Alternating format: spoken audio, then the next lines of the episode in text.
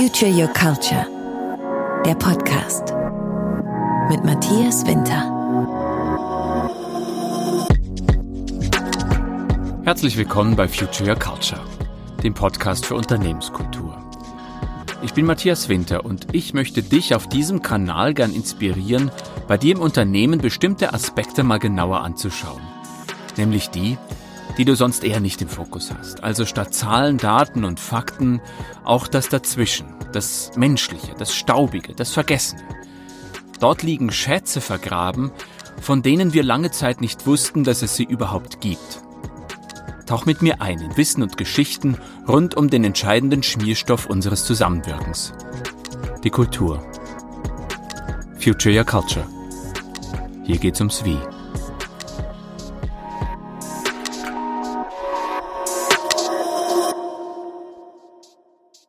Meine Mutter hat mich als Kind immer wieder in den Keller geschickt, damit ich dort Kartoffeln oder Eingemachtes hole.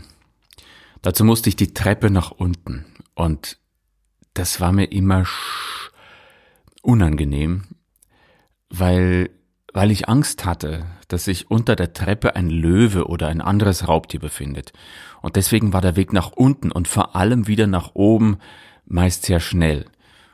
Und naja, dann wurde es halt besonders ärgerlich, ähm, wenn ich in meiner Hast irgendwas vergessen hatte und nochmal nach unten musste. Eines Tages war es dann soweit. Ich fühlte mich stark genug, um mal nachzugucken, was unter der Kellertreppe tatsächlich ist. Und dazu schlich ich mich in das Zimmer meines großen Bruders und hab mir dort seine große Taschenlampe geholt. Die war unglaublich hell. Und außerdem hatte sie so einen Schaft, der mindestens 25 Zentimeter lang war. Ähm, das gab mir die Sicherheit, denn ich könnte dem Löwen im Fall des Falles ja eine drüber ziehen. Also bin ich nach unten. Ich habe alles, was ich als kindlichen Mut hatte, das habe ich zusammengenommen und ging nach unten, habe die Taschenlampe angemacht und geleuchtet. Und ich habe Tiere gefunden. Zwar keine Löwen, keine Geparden, Bären oder sowas, sondern Weberknechte, kleine Spinnen und tote Fliegen. Erleichtert und irgendwie auch stolz ging ich wieder nach oben, legte die Taschenlampe wieder an den angestandenen Platz und war wahnsinnig stolz auf mich. Und trotzdem hat sicherlich noch ein paar Wochen oder Monate gedauert, bis ich unbeschwert und angstfrei in den Keller runter konnte, ohne irgendwelche Gedanken an die Raubtiere zu verschwenden.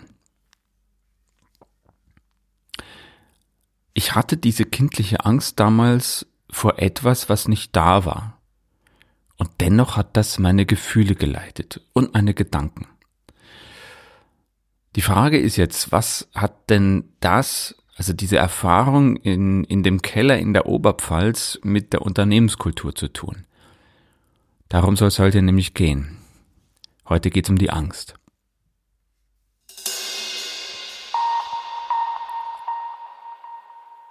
Der Deutsche Gewerkschaftsbund hat 2018 rund 8000 Arbeitnehmerinnen befragt, ob sie sich schwer damit tun, Probleme bei ihren Vorgesetzten ganz offen anzusprechen.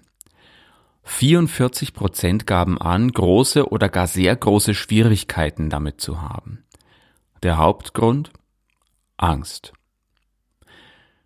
Wenn man genauer hinschaut, können die Ursachen für die Ängste unter den Belegschaften vielfältig sein. Zum Beispiel die Angst, Ansprüchen nicht mehr zu genügen, die Angst vor dem ständigen Optimierungsdruck, die Angst vor dem Arbeitsplatzverlust, Angst vor besseren Kolleginnen und Kollegen, Angst vor einer ungewissen Zukunft, Angst vor dem Chef und so weiter und so weiter. Ähm, bis so mein Gefühl, bis zum heutigen Tag werden Ängste in den Unternehmen noch als Schwäche oder als, als Privatsache abgetan. Ich denke, das sollte man nicht tun, denn ähm, schon 1996 gab es eine erste Studie von Winfried Panse, einem BWL-Professor an der FH Köln. Die hat er 2001 meines Wissens nochmal wieder aufgelegt. Und er hat berechnet, welchen volkswirtschaftlichen Schaden Angst bewirkt. Und jetzt haltet euch bitte fest. Allein in Deutschland kostet uns die Angst das war vor Corona, weit vor Corona, jährlich kostet uns die Angst in Deutschland 166 Milliarden Euro. Jahr für Jahr. Wie kommt das zustande?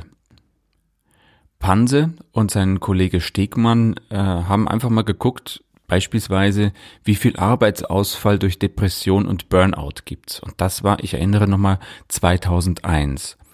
9 Milliarden Euro. Angstbedingter Medikamentenmissbrauch 10 Milliarden Euro. Angstbedingter Alkoholmissbrauch 24 Milliarden, Mobbing 20 Milliarden und der größte Batzen fällt auf die innere Kündigung aus Angst. 93 Milliarden Euro pro Jahr. Wer da noch von einer Privatsache spricht, der hat entweder unglaublich viel Geld auf dem Konto oder ist extrem naiv. Und wer die letzte Folge dieses Podcasts letzte Woche gehört hat, der kann sich vielleicht noch daran erinnern, dass diejenigen Teams, die angstfrei miteinander umgehen können, die Heimat der High-Performer sind. Und obwohl wir also wissen, dass Angst ein schlechter Ratgeber ist, dominiert sie so viele unserer Lebensbereiche und auch die Kultur in unseren Unternehmen. Woher kommt also das Gefühl der Angst und was können wir denn tun, um nicht in einer furchtvollen Dauerschleife zu verharren, die zu Depression und zu innerer Kündigung führt? Das sehen wir uns jetzt mal an.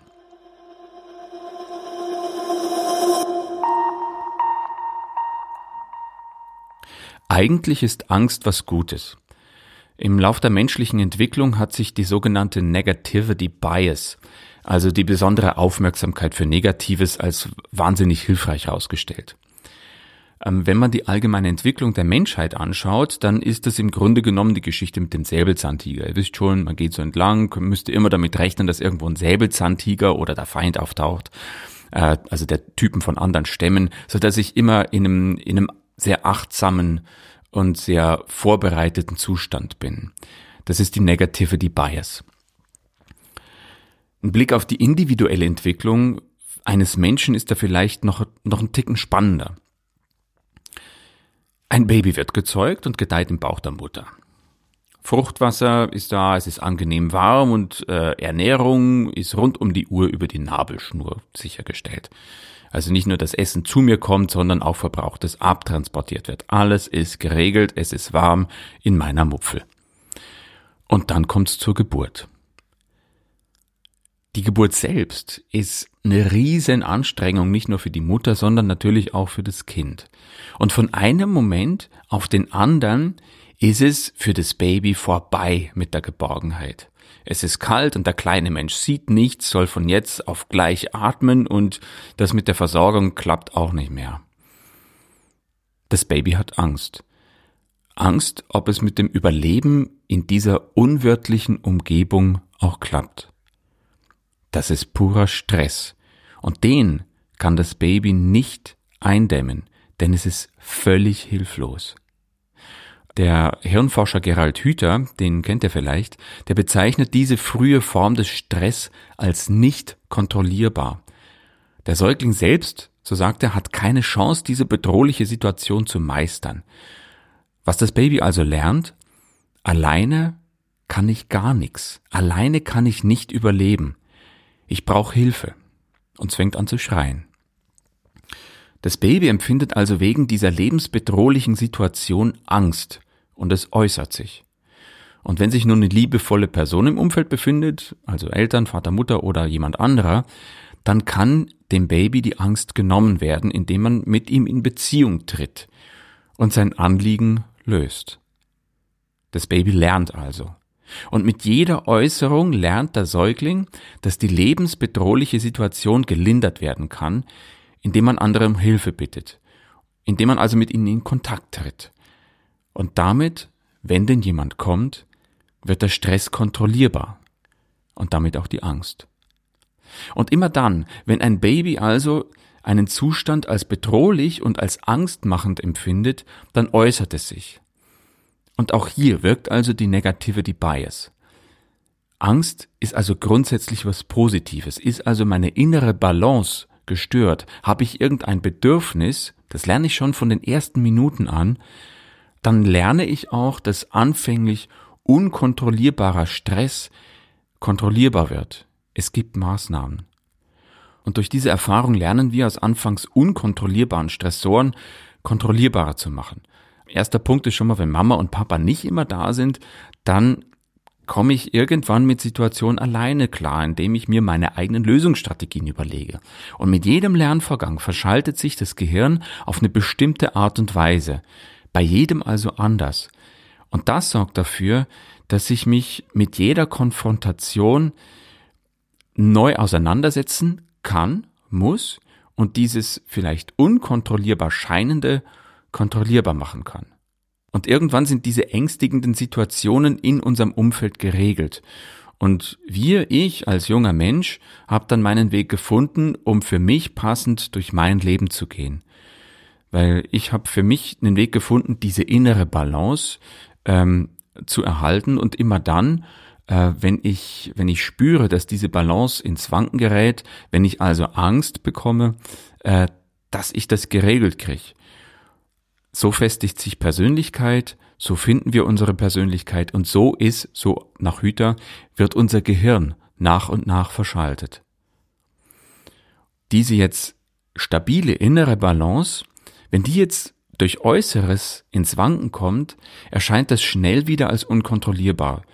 Und weil eben im Vergleich zu unserer Kindheit unsere Umwelt komplizierter geworden ist, ist auch die Kontrollierbarkeit der Situationen im jungen Erwachsenenalter, im jugendlichen Alter auch schwieriger geworden. Ähm, viele von euch, von uns werden einen Autoführerschein gemacht haben zum Beispiel, dann kennt ihr das. Ähm, die Entwicklung vom Erstkontakt mit dem Auto, ich sage nicht erste Fahrstunde, denn erste Fahrstunde hat mit erste Mal Autofahren bei mir persönlich nämlich nichts zu tun, aber wenn ihr zum ersten Mal in einem Auto gesessen seid, dann ist das echt kompliziert. Dann ist da viel zu tun. Da musst du wissen, wann drückst du diese Pedale, wie löst du eine Handbremse, wie kommt die Kupplung, äh, dann musst du auch lenken und dann sind auch noch viele, viele andere. Das ist echt ein Haufen Zeug. Aber von der ersten Fahrstunde bis zur Fahrprüfung ähm, ist schon mal viel oder findet schon mal sehr, sehr viel Lernen statt. Und je länger du eben fährst, ähm, desto mehr lernst du stressige Herausforderungen zu meistern und irgendwann gelingt es auch rückwärts einzuparken und nebenbei zu telefonieren und das natürlich äh, mit der Freisprechanlage. Wie ist das jetzt mit der Angst in Unternehmen? Allerspätestens mit der Digitalisierung und der Globalisierung hat unser Wirtschaften enorm an Komplexität zugewonnen. Und die Komplexität zeichnet sich nun mal dadurch aus, dass Ursache und Wirkung meist nicht direkt miteinander in Verbindung gebracht werden können. Denn äh, wer kann heutzutage schon erklären, wie das Internet funktioniert oder, oder wie die Wertschöpfungsketten in industriellen Produktionen wirklich zusammenhängen? Ähm, wer kapiert wirklich Facebook? Ja, das meiste, das erledigen nun mal Maschinen, also Computer, in so einer Effizienz, die für einen Menschen nicht mehr zu bewältigen ist. Und in allen Lebensbereichen setzen wir mittlerweile digitale Helferlein ein, die uns immer alles verfügbar machen. Und immerzu stehen für uns demzufolge Bewertungen und Entscheidungen an. Es scheint nicht zu enden. Wir haben irgendwie gefühlt keine Zeit mehr. Und genau das sorgt dafür, dass dieser empfundene Stresslevel im Laufe der Zeit, das, da gibt's genug Forschungen dazu, dass der im Laufe der Zeit gestiegen ist, weil nämlich Zusammenhänge zwischen Ursache und Wirkung, zwischen Entscheidung und Handlungen Unternehmen nicht mehr nachzuvollziehen sind. Und genau damit geht einher, dass wir ständig verunsichert sind, dass wir ständig, wie das Baby, was eben zur Welt gekommen ist, glauben, eine Situation nicht mehr selbst gestalten zu können. Dass wir also hilflos sind und das Gefühl haben, alleine nicht überleben zu können. Und so rackern wir uns ab und arbeiten dran, unser Selbst zu finden und zu lernen. Und der Soziologe Hartmut Rosa nennt diesen Zustand einen rasenden Stillstand, weil wir jeden Tag Kompetenzen neu erbringen und beweisen müssen, weil wir jeden Tag mit neuen Playern konfrontiert sind, die irgendwoher auftauchen, weil jeden Tag neue Informationen auftauchen, die unsere bisherige Balance bedrohen können. Und so befinden wir uns also in einem ständigen Kampf um unseren eigenen Platz.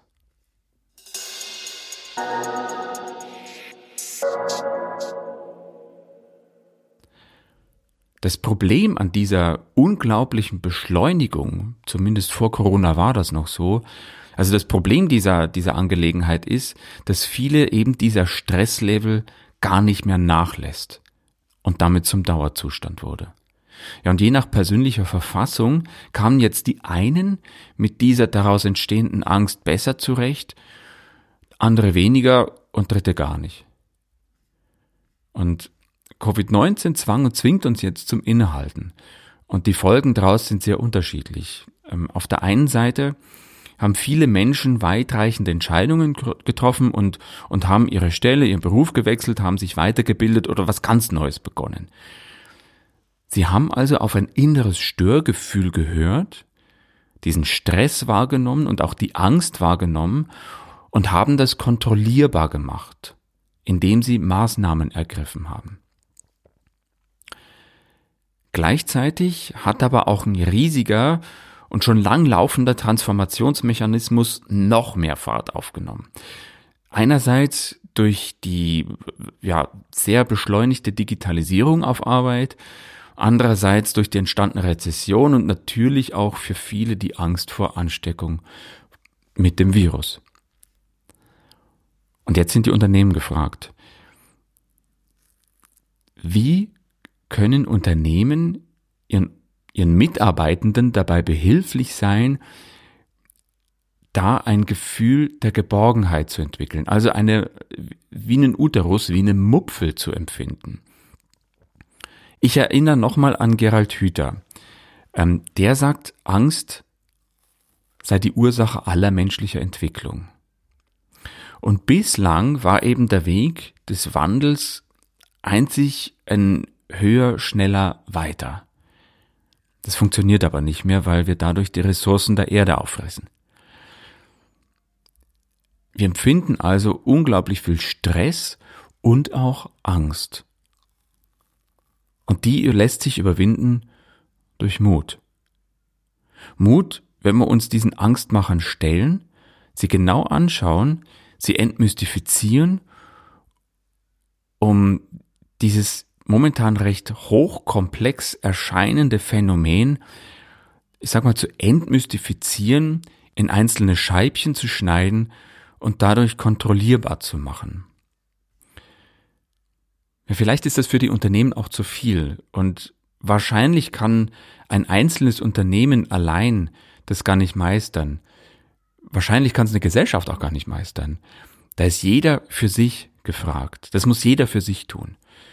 Organisationen, glaube ich, können da Rahmenbedingungen schaffen, die Angst Schritt für Schritt aus dem beruflichen Umfeld zu verbannen um das hinzubekommen, was wir eben beim letzten Mal gelernt haben, dass der angstfreie Zustand in Teams äh, zu, zu wahren Höhenflügen äh, führen kann.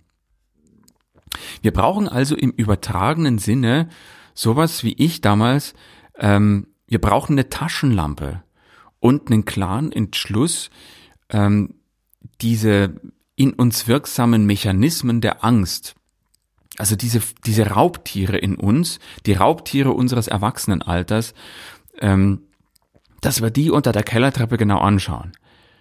Und das muss nicht unbedingt negativ sein, denn die, auf dieses Störgefühl können wir hören. Und ich spreche da aus Erfahrung, weil bei uns im Keller in, äh, in, in meinem Heimatdorf in Leuchtenberg, so heißt das, da stand auch immer eine Gefriertruhe und da war Eis drin. Und von dem Eis habe ich immer wieder mir ein Teilchen genommen. Das war in, es war nicht einzeln verpackte, sondern das war in so einer Schüssel. Ähm, und davon habe ich mir immer wieder mal ein Löffelchen stibitzt. Und das war der Return on Invest dafür, dass ich meine Angst angeschaut habe. Aber immer nur mit Taschenlampe, das war wichtig. Angst ist also was Gutes. Angst ist etwas, das uns anzeigt, dass in unserer inneren Balance etwas gestört ist. Angst ist etwas, was wir vom ersten Moment an unseres Daseins in unserem Körper hier auf Erden empfinden. Es zeigt uns also an, dass ich etwas brauche. Wir müssen nur aufpassen, dass wir uns dem nicht ergeben. Wir müssen darauf aufpassen, dass wir Hilfsmittel an die Hand bekommen, dass wir also lernen, ähm, dass dieser unkontrollierbare Zustand kontrollierbar wird, dass wir mit hochkomplexen Dingen und Vorgängen besser zurechtkommen, indem wir sie in einzelne Scheibchen zerschneiden und peu für peu, Schritt für Schritt angehen. Und genau das wollen wir uns in der nächsten Folge mal anschauen, ähm, denn da gibt's das erste Interview in unserem Podcast. Darin erklärt Leonhard Zintel, der Vorstand der Volksbank Mittweida, wie in der Provinz in Mittweida ein Hotspot der Blockchain-Technologie wachsen konnte und wo nun das Banking von morgen gebastelt wird. Ich freue mich drauf, wenn wir uns nächste Woche wieder hören. Vielleicht begebt euch jetzt schon mal auf die Suche nach einer Taschenlampe. Ähm, bitte hinterlasst mir in der Facebook-Gruppe, ihr denkt dran, hier geht's ums Wie, heißt die. Hinterlasst einfach mal einen Like, hinterlasst einen Kommentar, kommentiert auch gerne auf Apple, wenn euch diese, diese Podcast-Folge gefallen hat. Wenn ihr denkt, das sollte jemand anderer hören, ein Kumpel oder Kollege, teilt die Podcast-Folge gern, da bin ich sehr dankbar dafür. Oder guckt einfach auf meine Website äh, unter www.futureyourculture.de. Ähm, notwendige Informationen findet ihr natürlich auch in den Show Notes. Und wenn ihr Fragen habt, meldet euch. Ansonsten bis nächste Woche. Ciao. Future Your Culture. Hier geht's ums Wie. Baba.